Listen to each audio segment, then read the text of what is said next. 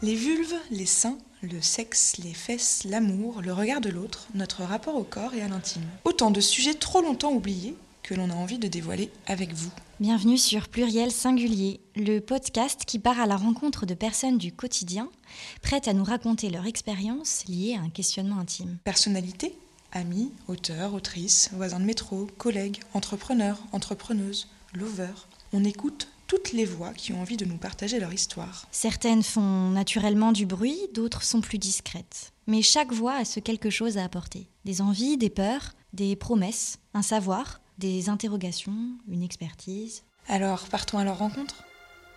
Qu'est-ce que l'amour? Le dictionnaire nous en propose six définitions. Du mouvement de dévotion à la passion, en passant par la tendresse et l'affection, l'amour parle d'attachement, de sentiments puissants qui nous dépassent et auxquels on succombe. Selon Roméo et Juliette, aimer c'est plus fort que tout, un sentiment à la fois démesuré et totalement flou qui nous fascine autant qu'il nous effraie. L'amour, c'est la séduction, l'exultation du corps, l'engagement, les promesses, les déceptions, la résilience. C'est celui qui fait couler l'encre des poètes et romanciers, qui par les rimes ou la fiction tente de se rapprocher de ce sentiment qui dépasse la raison. De l'amour impossible des romans dramatiques à celui qui dure toujours des contes, l'amour s'inscrit comme une quête existentielle, celle de trouver l'amour, le vrai. Un besoin d'aimer et d'être aimé, et ça à tout prix. Mais quel prix? Celui de rester par amour, de le faire par amour, ou de ne plus avoir l'âge d'aimer? Celui d'un amour évalué, rationalisé et optimisé par des algorithmes, ou encore le prix d'un amour codé et normé par l'hétérosexualité qui dicte ce qu'il faut ou ne faut pas faire, ce qui est socialement acceptable ou non? Mais aujourd'hui, on envisage l'amour autrement. L'amour se libère du poids des étiquettes, des jugements et se réinvente. On vit seul et on s'aime seul. Et oui, finalement, la relation amoureuse n'est pas indispensable pour être heureux. On s'aime soi et c'est déjà pas mal. On aime aussi autrement, de différentes formes et plus librement. L'amour avec un grand A devient alors les amours avec des grands S. Car oui, en amour, rien n'est impossible. Entre aimer, être aimé et s'aimer soi, aujourd'hui, on décloisonne les contours de l'amour avec Rosa, Aliona, Anouk et Lucie. Hello Lucie Salut. Lucie, tu es la co-créatrice de Fit and Fabulous chez Nideco. Exactement. Le sport rythme ton mode de vie et tu rythmes aussi la vie de beaucoup de gens grâce à tes cours et toute cette philosophie de vie. Euh, avant, tu travaillais dans le marketing et tu as changé de vie, tu as décidé de devenir coach sportive. Et nous, on t'a rencontré chez Nideco parce que tu voulais euh, créer Fit and Fabulous et, euh, et on est très contente de t'avoir rencontré.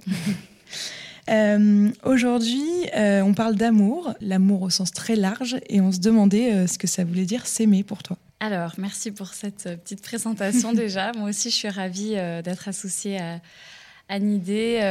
bah, vraiment, ça a été une très très belle aventure depuis le début, donc on attend la suite et, et c'est très cool de, de, faire ce podcast aussi.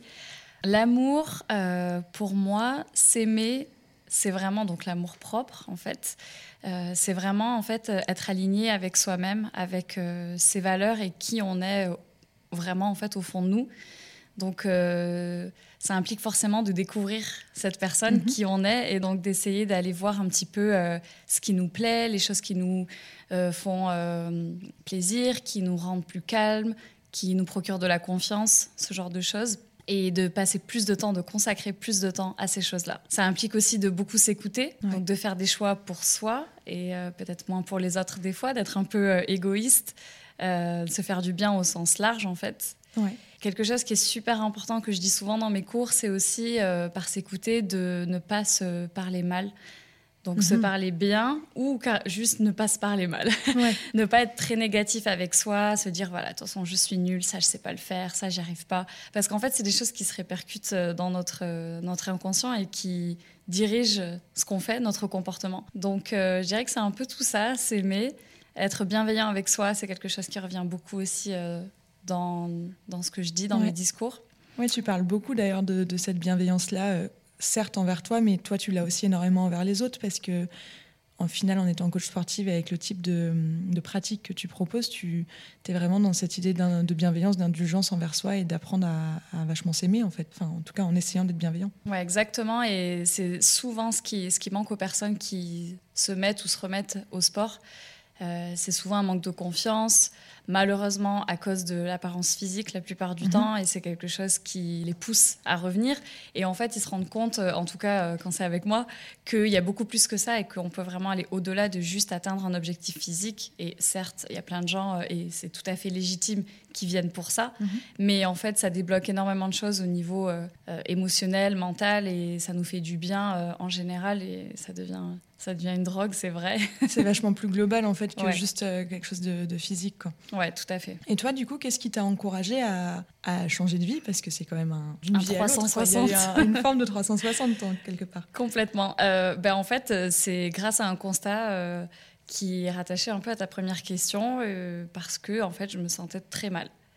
Et euh, donc ça faisait plusieurs années que je travaillais dans le marketing, comme tu l'as dit, et j'avais déjà fait un peu le tour de ce poste où j'étais et les propositions que j'avais pour euh, évoluer, etc., m'intéressaient pas du tout et j'arrivais vraiment pas à me projeter dans cette entreprise ou même ailleurs et de me dire voilà en fait pendant 40 euh, ans encore tu vas travailler à un bureau et voilà à l'intérieur ça va être ça ta vie tous les jours parce que c'est quand même l'endroit où on passe le plus de Bien temps. Sûr, Je me suis dit bon euh, là, ça va être compliqué. J'ai commencé à sentir un mal-être qui vraiment grandissait et jusqu'à, j'avais pas envie d'aller travailler. Vraiment, c'était limite un, supplice, même si j'en parlais pas ou quoi que ce soit. Hein.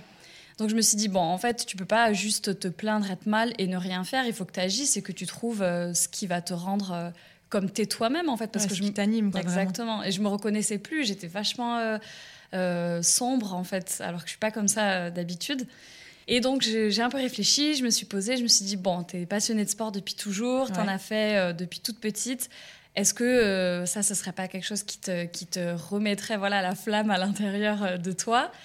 Après, à côté de ça, on me disait que j'avais des, des, compétences de, de, leader, que j'arrivais bien à, à, motiver les gens, à les amener à accomplir une action. Donc je me suis dit, OK, peut-être qu'on peut essayer de mettre tout ça ensemble. Donc je me suis dit, ok, euh, première étape, on va arrêter ce qu'on fait maintenant pour euh, son bien-être. Ensuite, euh, tu vas prendre du temps pour te former, observer, aller découvrir, faire du réseau, connecter avec d'autres personnes du milieu dans lequel tu veux aller. Ouais. Euh, et, voilà, ça va se passer, ça va se dérouler. J'ai essayé de me faire confiance, c'était assez dur parce que. Tu n'es pas habitué en fait. Complètement. Tu te jettes dans le, vide sans savoir ce qui va arriver. Tu sais ce que tu quittes, mais tu sais pas ce que tu mmh, vas trouver. Le fameux, ouais. c'est ça, comme en amour. C'est ça, ouais aussi, c'est vrai. Donc voilà, c'est parti d'un vraiment d'un sentiment où j'étais pas bien. Et il fallait que je change, donc euh, j'ai pris les choses en main et je me suis lancée. Et au final, je regrette pas du tout et je suis super contente de, de tout mon parcours. Et ce changement-là, ça s'est fait en combien de temps Le moment où tu as eu ce, déclic euh, et, le moment où tu es devenue coach sportive? Ouais, donc j'ai eu, euh, j'ai eu ce déclic à la fin d'un été. Euh, je crois que c'était l'été 2015, en fait, quand j'ai dû remonter à Paris. Ma famille vit dans le, sud. Et en plus, voilà, j'étais avec toute ma famille et il fallait que je remonte pour aller travailler. C'était horrible. vraiment. Donc je me suis dit, waouh, là c'est compliqué. Et j'ai commencé à en parler euh, dès le début de l'année 2016. Donc euh, j'ai attendu quelques mois pour vraiment être sûre, me poser, réfléchir euh, si vraiment c'est ce que je voulais ou si c'était en quelque sorte une petite crise de fin d'été. Et non, c'était bien plus profond. Donc j'en ai parlé début d'année. On a fait toutes les démarches administratives dans l'entreprise jusqu'au mois de mai. Euh, mes, mes, boss ont été cool et ont vraiment accepté. Euh, j'ai parlé de mon projet et elles m'ont suivi et m'ont vraiment accompagné. Donc ça, c'était un, gros point positif. Et je suis partie euh, fin juin. Donc en fait, ouais, en, six mois, un peu plus, ça s'est fait et j'étais libérée, quoi. Ouais. Et du coup, euh, tu as commencé euh, toute seule, tu as commencé dans des salles, comment ça s'est passé? C'est ça, j'ai commencé toute seule. En fait, euh, après ça, j'ai laissé passer l'été, où je me suis un peu foutu la paix. je me Pensé à toi, quoi. Tu as pris le temps de te reposer. On en parlera du fait de se reposer, d'ailleurs. J'étais stressée, je me suis dit, t'inquiète, t'as le temps, on fait pas les choses n'importe comment et tout. Et dès la rentrée, en fait, j'ai commencé à, à me former. Mhm. donc à passer un diplôme. Et euh, en parallèle de ça, j'ai commencé à faire des voyages aux États-Unis parce que moi, c'est ce qui m'attirait le plus, c'est ce qui m'inspirait, euh, la façon dont ils travaillent là-bas, euh, comment ils transmettent justement le mouvement, la pratique, etc. Et c'est de là un petit peu que j'aime aussi ma, ma façon de faire. donc j'ai rencontré pas mal de gens là-bas qui m'ont aidé, qui ont un peu jalonné mon parcours et qui ont un peu été des, des mentors, tu vois, pour, pour moi. Euh, et donc, en fait, tout ça euh, s'est mis en place. Et hum, une fois que j'ai eu mon diplôme, en fait, j'ai commencé euh, à travailler à Paris dans son studio dans lequel j'étais cliente au début et euh, où en fait j'ai bien accroché et où on, on s'est parlé, on s'est dit bah, pourquoi pas euh, euh, bah, commencer à, à donner des cours aussi. Ouais. Et voilà, ça s'est passé comme ça. Donc c'est le studio de cycling dans lequel je travaille toujours aujourd'hui. Donc Ok. ça fait un peu plus de, de 5 ans maintenant. Et, euh, et voilà, j'étais lancée et, et j'ai découvert une vraie passion en plus avec le cycling parce que ça associe vraiment euh, le mouvement, la musique. Et moi, je suis vraiment euh, Ouais. fan de musique. J'ai toujours de la musique dans mes oreilles et euh, les gens en face de toi. Donc c'est vraiment un trio qui qui marche Qui et, marche super bien. et c'est top. Ouais. Mais justement, dans, la, dans, la, pra- dans ce type de pratique sportive-là, euh, on est sur des choses qui sont dans le noir, qui ont une ambiance particulière. Euh, Est-ce que tu crois que c'est des choses qui aident aussi à se détacher du regard des autres quand on va faire du sport Parce qu'il y a souvent cette image-là, quand tu vas dans une salle de sport, tu pas forcément à l'aise, parce que déjà, de base, tu pas forcément à l'aise avec ton corps, avec le Mhm. regard des autres. Est-ce que toi, c'est des choses que tu ressens auprès de tes élèves, si on peut parler d'élèves? Ouais, oui, élève, ouais. euh, c'est mieux que client, je préfère Ouais, élève. c'est ouais. sympa. Euh, c'est vrai que la salle dans laquelle je travaille et d'autres euh, par où je suis passée au fil des années, euh, c'est un peu une, une mode et une tendance qui vient d'ailleurs des États-Unis où euh, la salle est plongée dans un- une ambiance un petit peu boîte de nuit. en tout cas, les lumières sont tamisées, il y a des néons, mais c'est très. euh, très ambiance euh, intime, on va dire, et euh, la lumière est plus mise sur le coach ou l'instructeur. Et en fait, les gens, ça leur permet vraiment, je pense, de faire sans, sans jugement, sans être observé, pouvoir plus se lâcher, lâcher prise avec eux-mêmes, surtout quand c'est une pratique cardio où il faut euh, envoyer et, et que c'est connecté à la musique. Ça, je trouve que c'est vraiment une expérience globale qui nous met dans un état où on est connecté à la fois plus à soi-même parce que euh, on n'est pas perturbé ou distrait Mhm. par ce qui se passe autour. Et, euh, et se connecter aussi à la musique, aux mots du coach, ça permet vraiment d'avoir une expérience complètement différente de euh, j'entre dans la salle, lumière en plus euh, horrible, les lumières des salles de sport, c'est ce qu'il y a de pire. C'est quoi. terrible, ouais. Et je pense que d'ailleurs, c'est le cas. Le, la première personne qui a mis ça en place aux États-Unis, euh, c'était maintenant il y a des dizaines d'années, et c'était euh, à Los Angeles. À la base, c'était pour que les gens se trouvent beaux dans la salle et qu'ils aient plus confiance en eux. C'était une lumière rouge qui faisait en fait, qui donnait un teint. On se disait mais waouh, la même lumière qui est en boîte en fait où on se trouve tous trop beaux. On voit pas qu'on est un peu rouge, qu'on est un Ouais. peu voilà. Et, euh, et du coup, les gens se disaient allez mais vas-y, let's go. Là, je suis bien, je me sens bien. Et c'est bête à dire, mais en fait, quand on se sent bien dans son enveloppe, dans son apparence, Ouais. on a un peu plus de confiance quand même. Oui, et tu te dis que tu es plus capable de faire plus de choses avec ton corps et c'est un vrai moment pour toi qui est, qui est assez particulier. Absolument. Donc euh, c'est vrai que moi je pense que c'est un coup de pouce. Après c'est un concept, il y a des personnes qui adhèrent pas du Toujours, tout ouais. et j'entends et je Bien force sûr. personne à venir. non, non, mais c'est à essayer. Ouais. Ouais, ouais, ça permet de, bah, de créer ta, ta petite bulle de bienveillance. Enfin, tu parles souvent d'ailleurs de, de ça, de, de prendre le temps de, de se couper du reste, de se couper du monde et de penser un petit peu à, à soi. Ouais. Euh, d'ailleurs, tu as créé des formats euh, sur ton Instagram qui s'appellent les Daily Movement. Euh, tu peux nous en parler un petit peu sur pourquoi tu les as fait et quelle est l'idée derrière? Ouais, alors euh, c'est le, le début parce que j'en ai fait que quelques-uns, mais c'est vrai que j'aimerais euh, garder de temps en temps euh, ce format. En fait, c'est des petites vignettes que je poste en carrousel, donc c'est assez euh, euh, éducation, information comme poste. Ouais. Et c'est quelque chose que je me dis peut être utile pour les gens qui se posent des questions sur le sport, la récupération, comment faire ci, comment faire ça, est-ce que c'est mieux de faire ci, ça. Et c'est ça a vocation à donner des repères et des clés pour vraiment ceux qui savent pas comment faire, Ouais. qui se jettent dans le truc euh, sans aucun euh, voilà sans, Sans aucune info. sans aucune info, perdu, quoi. sans parachute, j'allais dire. Vrai. Et le premier, tu vois, par exemple, c'était comment commencer à bouger, en Ouais. fait. Donc c'est tout simple comme question, mais il y a des gens qui sont bloqués dans leur routine et qui n'arrivent pas à se dire comment je vais faire, par quoi je commence, qu'est-ce que je peux faire. Enfin, j'ai aucune idée. Ça, ça va être trop dur. Ça, je sais pas. Tu te décourages très vite en fait. C'est ça. Il y a trop d'informations et tu Mhm. peux très vite être submergé par tout ça. Et aussi submergé par, bah, c'est malheureux, mais les injonctions qui sont associées euh, au physique. Donc tu te dis, voilà, je vais rentrer dans la salle, je vais être le plus gros, ou ci ou ça. Il y a mille choses. Donc euh, clairement, Mhm. euh, Les autres savent mieux faire que moi, je connais pas Voilà. les mouvements, je vais être perdu, je vais être ridicule, enfin tous les trucs que tu peux te on dire. peut se trouver un milliard d'excuses. Ça, c'est sûr. Enfin, et sans penser excuse, mais en fait se décourager euh, parce que c'est difficile en fait quand tu l'as Exactement. jamais fait quoi. Donc j'aborde ça, comment commencer, surtout bah, trouver le temps, ça c'est une des questions fondamentales, j'ai pas le temps de faire du sport. Ça, moi, je n'accepte plus cette excuse. non, c'est le, allez le voir trouver, le, en fait. Voilà, allez voir le post. J'explique qu'en gros, euh, cette phrase, elle n'a pas de sens parce que le temps, il est là. Il faut juste en fait switcher avec autre chose et donc analyser ce qui nous prend du temps dans notre journée et essayer de dégager peut-être euh, sur deux heures de cette chose-là 30 minutes pour faire du sport. Oui, même, même 10 minutes, c'est toujours ça de prix de, Exactement. de mouvement, de, de, de changement. Exactement, aller marcher au lieu de voilà, prendre sa voiture. Ou... Tout à fait. Donc en fait, c'est des petites choses comme ça. Euh, par exemple, euh, s'entourer aussi d'une communauté, ça peut aider énormément à se motiver. Mmh. Euh, moi, je travaille avec Adidas et on, on, bosse avec les, les, coureurs. Et la communauté, par exemple, Adidas Runners, elle est exceptionnelle, elle est immense et vraiment il y a plein plein plein de gens qui se sont découverts une passion, Clairement. qui sont devenus amis. Donc c'est au-delà du sport en plus. Mm. Du coup voilà, donc dans ce, ces petites vignettes, j'essaie d'aborder des choses très simples, vraiment basiques, mais qui peuvent servir à des gens qui se disent ah ouais ok ben qui lisent et qui ça peut créer un déclic. Ouais. Donc j'ai fait ça, j'ai fait par exemple comment bouger pour les filles euh, pendant le cycle menstruel, Ouais. comment mieux adapter euh, sa pratique selon euh, la phase du cycle.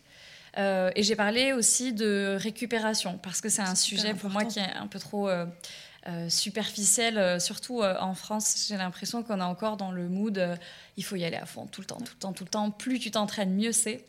Alors que pas du tout. Mais même au-delà de la pratique sportive, de Ouais. manière globale, on ne sait pas se reposer. En fait. Complètement. On est vraiment dans une période et une époque, euh, une société où euh, plus tu travailles, plus c'est bien vu. Mhm. Au travail, moi je me souviens même euh, quand je travaillais encore dans des bureaux, Ouais. plus tu restais tard, bah plus c'était ah ouais. Enfin, Ouais. respect quoi. Et quand tu partais limite à 18h, ah bah t'as pris un RTT aujourd'hui. Ouais, non, mais oui. Tu vois Et encore, ça tend à changer, mais ouais, ouais, clairement, t'as Ouais. t'as- t'as ce. Et, et c'est vrai que ce truc de repos, de récupération, moi je suis vraiment une euh, mania de la récup, c'est-à-dire que j'ai tous les équipements, les outils imaginables de récup. Parce que euh, bah, il y a plusieurs, euh, plusieurs clés pour la récupération et la première qui est la plus simple pour tout le monde et qui est physiologique, c'est le sommeil. Et moi- souvent le plus compliqué à Voilà. trouver. J'ai un très mauvais sommeil, donc je mise sur tout le reste. du coup, c'est vrai que je parle beaucoup de ça. Et comme tu dis, euh, aujourd'hui, en fait, c'est mal vu de, de se reposer et de récupérer. Et même, je trouve que dans nos, activités de loisirs, en fait, il faut tout le temps être à 100 à l'heure. Il faut remplir sa journée, remplir sa semaine. Sinon, on a l'impression, en fait, d'un peu gâcher son Ouais. temps. Et encore, euh, avec le, les confinements, on a un peu plus appris à être chez soi, à rien faire, euh, à, peut-être un peu plus couper et à accepter que finalement, c'est OK de rien faire. Quoi, finalement. Et c'est vrai que ça, je pense, ça a pas mal changé de mentalité et Mm. plein de gens ont peu retourné euh, la chose et même changer leur vie. Donc Mm. ça, ça, au final, c'était positif. Sur ce point-là, ouais. Sur pour ça, ouais. Mais en tout cas, dans le sport, c'est vrai que la récupération, ça fait partie intégrante de, de... En fait, si tu veux, par exemple, je sais pas, euh, euh, bah, prendre du muscle, il faut absolument récupérer, sinon ton corps va pas pouvoir créer du muscle. Mm. Donc euh, ça fait vraiment vraiment partie du truc. Donc c'est au-delà de euh, bah il faut se, re- se reposer pour récupérer. Vraiment, ça fait partie Mm. euh, de le- des étapes. Bah, tu- moi, j'ai fait de l'athlétisme pendant très longtemps et tu avais toujours les 10 minutes de la fin où tu devais faire ton petit tour de récup, etc. Ouais. Je les faisais pas avec plaisir parce que franchement, tu finis une séance, t'as pas du tout envie, mais en fait, si tu les fais pas, ton corps il est incapable de- de- d'encaisser l'effort et de le prendre. Et même en yoga, en fait, le- la posture finale, elle est vachement sur, euh, Exactement. sur ça. Ouais. Pouvoir, euh, pouvoir prendre, comme tu dis, même si c'est 5-10 minutes, vraiment redescendre. Mm. Laisser la tem- exactement l'inverse de quand tu t'échauffes, en fait. Mm. Laisser la température redescendre, euh, faire circuler le sang dans ton corps pour pas que bah, tes muscles restent congestionnés avec du sang euh, ou tu as des muscles durs comme de la pierre. Et après, bah, tu as des courbatures pendant 10 jours. Donc c'est vrai que le repos bah, purement sportif, c'est super important. Mais ça, si tu as un coach ou comme tu dis, si tu fais une discipline, euh, tu le sais, on te Ouais. le dit. Et je pense que voilà, tu le fais parce que tu sais que c'est bon pour toi. C'est ça, mais après, c'est plus sur. euh, Enfin, t'as plus tendance à le savoir quand en effet, t'es sur un sport un peu plus compétition, donc on Ouais. te le dit, mais c'est vrai que quand tu sais pas, t'as toujours cette problématique de ne pas savoir ce que, pourquoi se reposer finalement, pour- comment récupérer. C'est vrai que j'ai envie de dire, la personne euh, voilà, lambda qui va juste à la salle s'entraîner seule, elle n'a pas vraiment euh, l'historique, l'intérêt et ce que- les bénéfices de- du repos, en fait, pour son corps. Mais voilà, moi, je, je vous le dis aujourd'hui. Il faut. il faut. Et c'est bien aussi, j'en profite pour dire que si on fait, par exemple, une discipline euh, intense, avec beaucoup d'impact pour son corps, c'est bien toujours d'équilibrer avec une discipline un peu plus vue comme de récupération, comme ben, le pilate, le yoga doux en tout cas, mm. le yin yoga par exemple, ou même des, des, séances de mobilité où on prend le temps en fait de bouger, on n'est pas à 100 à l'heure et on étire un petit peu les muscles euh, qui ont été euh, sollicités. Par exemple, la course à pied, c'est assez traumatisant pour mm. euh, le corps. Du coup, c'est bien de, balancer comme ça, ouais. Bah, tu as une dynamique un petit peu de... Tu mets du mouvement dans ton corps, beaucoup d'intensité, mais à côté, tu peux aussi lui donner un peu de douceur et ça ne fera pas de Il faut il faut donner de l'amour à son corps. Ouais, bah ouais. c'est ça. Et je le dis tout le temps à la fin de, mes séances de vélo parce que bah, malheureusement, la partie euh, étirement, c'est trois minutes tout à la fin parce que les gens viennent pas pour ça non plus. Bien sûr. Mais je dis toujours, s'il vous plaît, si vous avez plus de temps ce soir, demain, étirez-vous encore un petit peu, donnez plus d'amour à votre corps parce qu'il vous a bien aidé pendant 45 minutes. Donc euh, c'est vrai que je sais que les gens certainement, il y en a un sur dix qui va le faire. Je pense. Mais bon. c'est toujours ça de prix. C'est dit. Ouais. Et toi, du coup, euh, en, changeant de vie, parce que c'est quand même un changement de vie, tu disais du coup que tu as retrouvé de l'amour pour toi, enfin, tu t'es retrouvé toi-même en tout cas. Est-ce que ça a changé euh, les relations que tu pouvais avoir avec les gens autour de toi? Ouais, bah vraiment complètement, parce que comme je te disais, je me reconnaissais plus vraiment mmh. à la fin de ma période en entreprise. Et euh, moi, je suis quelqu'un de solaire euh, qui, voilà, qui est tout le temps euh, dehors, à bouger, en mouvement. Et je suis pas, voilà, je suis pas quelqu'un qui va tout le temps me plaindre, râler, hmm. etc. Donc, c'est vrai que c'était vraiment le jour et la nuit. Quoi. Donc, c'est vrai que quand ça a rebasculé dans le côté positif, je me suis revue et reconnue comme j'étais moi-même, en fait. Et toutes les petites expériences que j'ai eues au début, ça m'a vraiment aidée. Et ça m'a même amené un peu plus loin sur, euh, sur mon chemin, en fait, parce que même si avant j'étais quand même quelqu'un de solaire, dynamique, avec beaucoup d'énergie, j'avais quand même un caractère assez fort et des fois je pouvais un petit peu avoir des, des voilà. des, ouais. exactement des réactions un peu extrêmes ou des trucs bon voilà pas forcément très cool pour les gens autour de moi. Et c'est vrai que le fait de bah, découvrir le yoga, me mettre à la pratique du yoga, rencontrer des gens dans ce milieu, mhm. notamment, euh, je pense à des personnes avec qui j'ai travaillé euh, avant même de donner des cours euh, dans un, magasin et ou dans lequel je donnais des cours aussi. Et ben vraiment, je, en fait, d'être confrontée à d'autres personnes qui étaient dans ce milieu-là, ça m'a, je sais pas, ça m'a fait un peu une leçon de ah ouais en fait on peut être comme ça quoi. On peut être cool quoi. Enfin genre bien à l'aise euh, vraiment. ouais. Et en fait je me suis dit mais je veux être comme ça.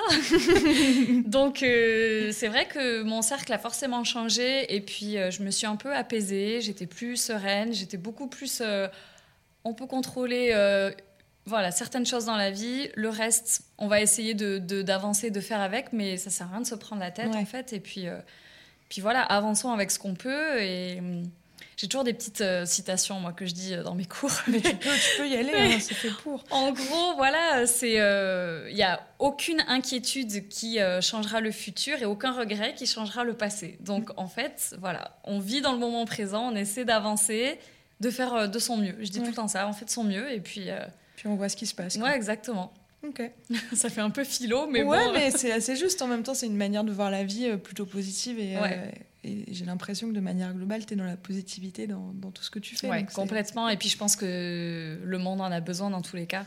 Oui. Donc euh, une personne en plus comme ça, je pense que ça fera pas de mal. Oui, clairement. et, euh, et, dans les personnes avec qui, euh, enfin, qui tu donnes des cours, est-ce que tu as eu certaines personnes qui ont eu des espèces de déclics et grâce au sport ou vraiment ça, ça, les a changés et qui te l'ont dit aussi? Ouais, alors ça c'est vraiment la partie la plus gratifiante, je pense, de ce que je fais c'est que euh, j'ai quelques personnes effectivement qui euh, soit sont venues me voir à la fin d'un cours ou soit m'ont envoyé un message sur Instagram ou un message parce qu'on se connaît euh, plus personnellement sur mon téléphone. Et c'est à chaque fois c'est un peu une claque hein, parce qu'on sait qu'on le fait et que bah, forcément ça, ça, aide les gens, ça leur donne de l'énergie. Même si c'est juste sur un jour, ok, ça leur permet de switcher, d'être de bonne humeur. Mais voilà, quand on vient te le dire, euh, je me rappelle notamment d'une personne, je me rappelle plus de son prénom, donc euh, je vais pas le citer, du coup elle restera anonyme, euh, qui était venue me voir il y a quelques années après un cours de vélo et qui m'avait dit, je voulais juste te dire que ton cours du mercredi soir, je viens toutes les semaines. Et en fait, j'ai eu beaucoup de problèmes à mon travail et c'est ce qui m'a permis de remonter la pente et c'est ce qui m'a permis de tenir pendant une période super difficile et euh, avec les larmes aux yeux et tout j'étais là bon. Moi aussi je me pleurer c'est pas possible. c'est trop émouvant. En plus moi je suis vachement dans l'empathie donc euh, je me disais oh là là mais enfin à la fois c'est trop bien et à la fois euh, je savais pas quoi dire quoi. J'espère que ça va aller bah et, et revient mercredi prochain du coup. J'étais là bah écoute enfin c'est mon rôle en fait bah donc je suis ravie de que tu me le dises et ça fait plaisir de l'entendre parce que je suis là aussi pour ça, donc euh, enfin ça me fait euh, trop trop trop plaisir. C'est génial. Ça me touche. Ouais, de voir que en fait tu t'es as appris à te à t'aimer toi-même, t'as enfin te re-aimer toi-même du coup à, à mieux être avec les gens autour de toi qui sont tes proches et en même temps à, distribuer un peu de l'amour à tous ceux qui, qui, peuvent te côtoyer, c'est trop bien. Et puis euh, je pense que ça nous permet de comprendre un truc qu'on dit souvent aussi en amour, les relations, mm. tu vois, mais euh, en fait, euh, moi, je crois vraiment fondamentalement que si t'es pas bien et aligné avec toi-même, tu peux pas être bien pour une personne, que ce soit ton partenaire, ta famille, tes amis. Mm. Euh, et ça, tu vois, ben, c'est quelque chose que j'ai appris via cette ces expériences professionnelles et ce changement. Et je, je, le vois en tout cas avec bah, ma famille. Ou, enfin, maintenant, je suis vraiment la, la plus zen de la famille. Je suis vraiment euh, la personne euh, qui, limite, qui donne des conseils pour déstresser. Euh, alors que j'aurais jamais imaginé ça. ça ouais. complètement. Mais, mais même, j'imagine que tu le vois quand tu donnes un cours et qu'en fait, toi aussi, parfois, tu es down physiquement, tu dois avoir moins d'énergie et ça doit forcément se ressentir dans la salle. Ouais, alors ça, c'est un truc qui arrive souvent hein, parce qu'on est aussi des êtres humains et ça nous arrive. On n'est pas tout le temps, wouh, let's go. Donc, euh, c'est pas facile quand on a des moments euh, bah, où on est dans le creux de la vague, en fait. Mais euh, moi, vraiment, quand j'entre dans la salle et que je mets la musique, en fait, c'est parti. Mm-hmm. Et pendant au moins une heure, je pense plus à ce qui va pas et je me dis, bah, let's go. En fait, les gens, ils sont venus pour toi, ils sont déplacés, ils ont payé, ils sont là pour quelque chose que, que tu dois leur donner. Donc, euh, vas-y, sers-toi aussi de leur énergie. Ouais, ce que j'allais dire, ça te recharge aussi finalement. Ouais. Ça va dans les deux sens. Et complètement, à la fin, en fait, moi, je vais mieux aussi. Hmm. Donc, euh, c'est en fait, c'est génial de se dire ça, de se dire que je vais au, boulot et que, bah, en fait, euh, c'est quelque chose qui va me servir pour moi, ma santé mentale et mon état d'esprit. Et tu as des, des petites choses que tu, je sais pas, des espèces de petits rituels que tu fais quand tu prépares un cours, des choses auxquelles tu penses J'aime bien, euh, bon, quand je prépare un cours, euh, si on parle du vélo, notamment parce que c'est vraiment euh, ce que je fais le plus, tout part de la musique. Donc je vais d'abord choisir les musiques et ça va vraiment inscrire un mood et vraiment écrire une histoire en fait dans ce que je vais raconter et transmettre. Et à partir de la musique, je vais penser à quel type d'intensité pardon je veux emmener euh, là où je veux les emmener. Euh, après, euh, c'est souvent un peu en, en dents de scie. Donc, c'est, on va très haut, ensuite on relâche, en plus on repart encore un peu plus haut, on, relâche. Et en fait, c'est ça qui te fait vraiment lâcher le plus et aller chercher au fond de toi quelque chose que tu connaissais pas. donc, j'essaie toujours de trouver une histoire euh, aider, les gens pardon, à se connecter à la, à la musique aussi pour qu'ils puissent euh, se dépasser. Et puis j'ai toujours des petits, des petits trucs que je délivre comme ça, des petites, euh, des petites phrases. Des fois je raconte des petites histoires me concernant. Tu dois, avoir en plus tes habitués, donc euh, ça permet aussi de créer un certain lien. Euh. C'est ça. Des fois, je dis des trucs, euh, voilà, pour qu'eux aussi puissent me connaître un peu au-delà juste du vélo, parce que, comme tu dis, il y a des gens en fait que je vois toutes les semaines depuis des années, bah donc ça, ça, reste quand même. c'est un peu des proches. Bah, les gens on est un peu dans une intimité. Confiance, donc il y a une espèce d'intimité qui se crée. Complètement. Euh, est-ce que tu as des expériences, des rencontres qui, euh, qui t'ont particulièrement marqué en tant que, que coach, euh, au-delà d'élèves, mais même des professionnels Parce que j'imagine que toi aussi, tu prends des cours parfois? Ouais. Euh, comme je te disais, euh, il y a certaines personnes que j'ai rencontrées aux États-Unis, à New York notamment, qui m'ont euh, un peu propulsée, donné des exemples et qui m'ont permis d'être inspirée, en fait, de me dire, OK, en fait, moi, c'est comme ça que je veux devenir, c'est ça que je veux faire. Là, comme ça, je pense à deux personnes de New York. Il y a un coach qui s'appelle Kelvin Gary, qui est un peu mon mentor, qui est qui est euh, propriétaire de deux salles maintenant à New York et en fait qui a toujours été là pour m'accompagner, Euh, je me rappelle au tout début que je me lançais et que j'avais passé mon diplôme, il m'a envoyé un carton de New York en plus, le truc qui a dû coûter une blinde. un carton immense avec plein d'équipements, de livres, euh, des outils pour faire du sport, genre euh, des élastiques, des petites balles, des trucs pour masser, des sticks pour masser, des cordes à sauter et des livres pour apprendre. Tu puisses te lancer, quoi. Ouais, exactement un peu un care package, tu vois. Trop bien. Donc euh, ça, ça m'avait vachement touchée. Et euh, je suis revenue euh, plusieurs fois par an jusqu'au Covid à New York. Et à chaque fois, je vais dans sa salle, il m'entraîne. Et on a gardé ce, lien. Même pendant le Covid, on s'est entraîné en visio à En visio, ouais, tu vois. Trop bien. J'étais en train de me dire ça. Donc il y a lui, vraiment, Kelvin, c'est le boss. Et, et une personne, une fille que je suis sur Instagram depuis que je me suis inscrite sur Instagram. Donc ça remonte à peut-être 2015 et quand j'ai eu cette phase euh, de transition qui s'appelle Ali Love, et euh, en fait, c'est, euh, elle fait aussi, elle est instructrice de cycling aussi à New York. Elle travaille aussi comme ambassadrice Adidas. Et elle est host des Brooklyn Nets, donc c'est une équipe de basket de NBA. Et tu adores le basket. Et je suis passionnée de basket. Donc pour moi, j'étais là, mais en fait, elle fait trop de trucs que j'adore. je veux être elle. Et, et en fait, je me rends compte qu'aujourd'hui, j'ai quand même deux sur trois, quoi. Trop bien. Donc, euh, c'est pas mal. Il n'y a pas d'équipe NBA en France, mais on ne sait jamais. Peut-être que je peux commencer par euh, la bête click élite et commencer euh, à gravir les échelons. Mais voilà, en fait, elle anime tout ce qui se passe dans la salle pendant le match. Et je trouve ça trop lourd. c'est génial. Donc, il y a vraiment ces deux personnes qui m'ont inspirée. Et je suis allée à, à, son cours à New York il y a quelques années. je pense il y a deux ans maintenant.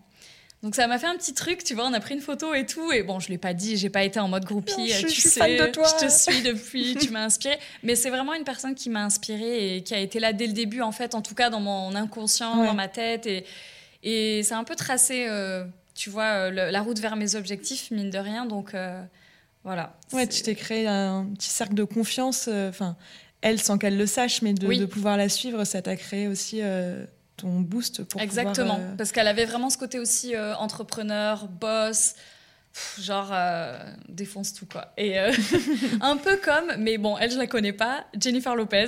Pour moi, c'est un exemple de complètement de girl boss, quoi. De girl boss. Euh, laisse tomber. J'ai regardé son documentaire sur Netflix et j'étais là. Ah, je suis encore plus fan de comment elle gère son business, comment elle, euh, elle, arrive à ce que les gens euh, soient connectés autour d'elle, à donner les, les, bons éléments, les, les bons conseils, à, ouais, je sais pas, à créer un truc de fou autour d'elle, quoi. Et. et elle est vachement puissante, elle a vachement d'aura, d'énergie. Et en fait, quand elle parle, tout le monde s'arrête et la regarde. J'étais là, waouh, Hmm. Magnifique. Trop bien. Donc ouais, c'est allez, c'est trois personnes. Trop bien. Il euh, y a une question qu'on pose toujours euh, chez Pluriel Singulier. Euh, c'est quoi l'intimité pour toi, Lucie? Alors, pour moi, en fait, ce mot, c'est il y a deux sens. En fait, c'est un mot avec une dualité parce que d'un côté, je vois l'intimité, tout ce qui est secret, profond, vraiment rattaché mhm. à notre identité, à notre être notre moi vraiment euh, dans ce qu'il y a de plus pur, quoi. Ce que les autres ne savent pas, en fait. Mhm.